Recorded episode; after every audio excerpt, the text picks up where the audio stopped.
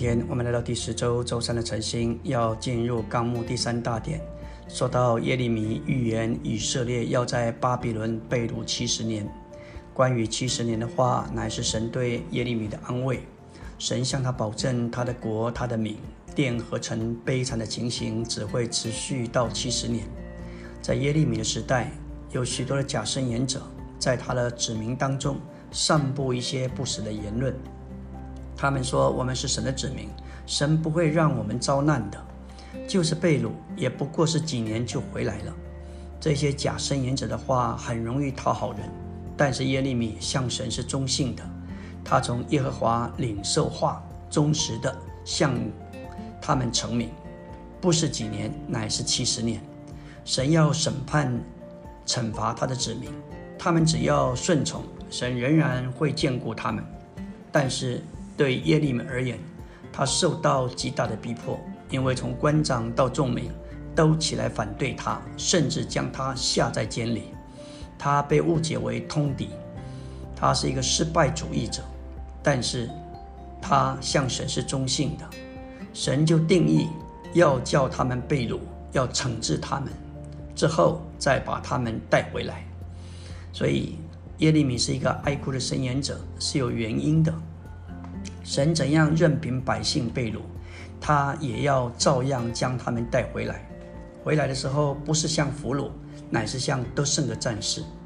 在历代志下三十六章二十一节就记载，耶和华借着耶利米口中所说的话，地在荒凉的一切日子，便守安息，只满了七十年。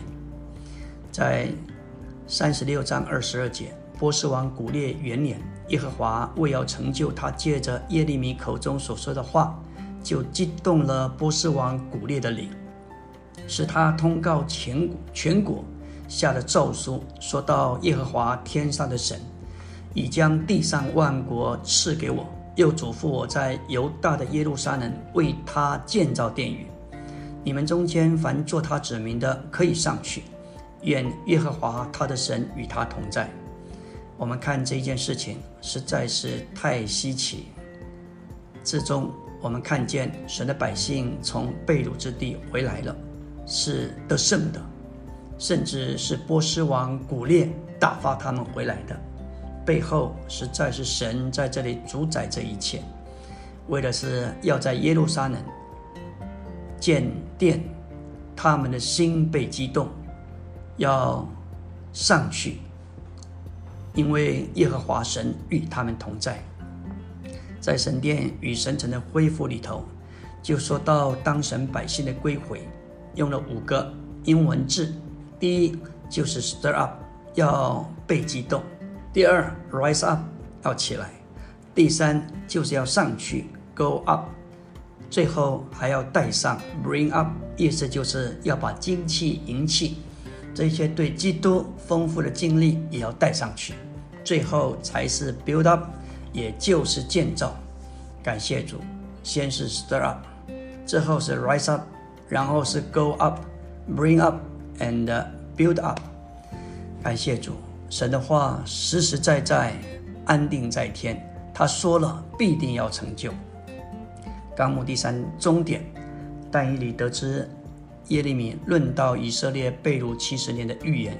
他便面向主神寻求祷告，感谢主。耶利米二十五章十二节说到：七十年满了以后，我必因巴比伦王和那国民的罪孽惩罚他们，并惩罚加勒敌人之地，使那地永远荒凉。这是耶和华说的。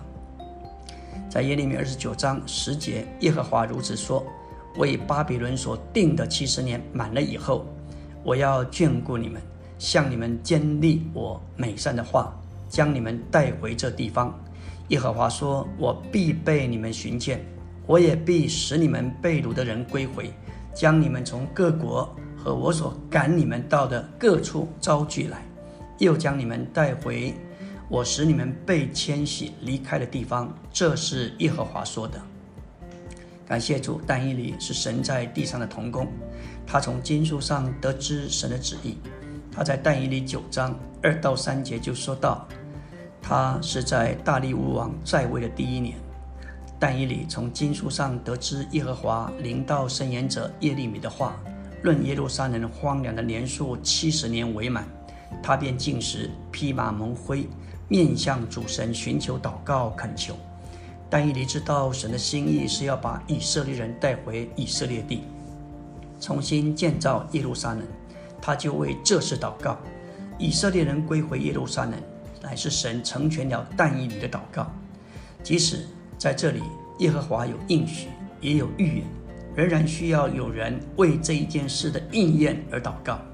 这里有一个重大的原则，即是神定义什么，他需要有人是完全为了他与顾到他的权益而与他示意。感谢主，真正的拿西尔人和得胜者是不顾自己。只顾到神的心意，这样的人在地上祷告，乃是照着神的应许祷告。整本圣经事实上就是神宝贵的应许。我们需要学习像但以理一样，一天三次向着圣名、圣地、圣城祷告，然后让他的话得着应验。但以理他懂得亲近神、接触神、吸取神，也让神从他里面发表出来。当他祷告到哪里，神就做工到哪里；他祷告什么，神就做什么。以后以色列人归回耶路撒冷，就是神成全了但以理的祷告。以色列人的归回，乃是但以理祷告的结果。所以但以理的祷告，乃是与神同工，领导神的工作，带着神的工作，为神的工作来开路。这样的祷告，是耶和华看过以色列人。在但以理九章的时候，差不多就是在波斯王古列下诏的时期，所以神在整个环境里做工的时候，需要有人祷告以配合。但以理并没有回到犹大去，他不是移民的一部分，但是他祷告，因着他那样的祷告，神就做工，激动了古列王，激动了百姓，预备的道路，让以色列人归回，回到耶路撒冷。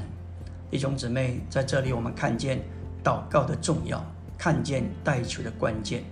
今天的情势，特别是借着疫情的发展，主给我们看见，面对这个动荡的局势，我们实在需要领受神在这终极时代的终极托付和行动，也就是福音的移民和开展。让我们祷告起来，配合神今日的行动。阿门。